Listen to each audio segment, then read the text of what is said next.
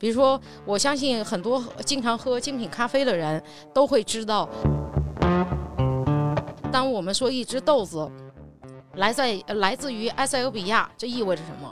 当它来自于肯尼亚，又意味着什么？当它来自于这个印度尼西亚的时候，意味着什么？就是它有明显的这个风味风味上的区别的。那么它的这些风味是跟它的出身息息相关的。所以这个出身的话呢，实际上就是这个产地的风土决定的，而产地的风土不是轻易的一个东西到了另外一个东西种出来了之后，就还能够带着那个风土过去，这是不不太可能实现的。所以这叫做产地风味儿。那无论是从这个咖啡，无论是从这个咖啡这个品类来说，还是从我们做的。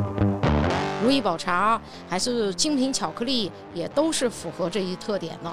嗯，举个例子啊，比如说像精品巧克力，更是如此。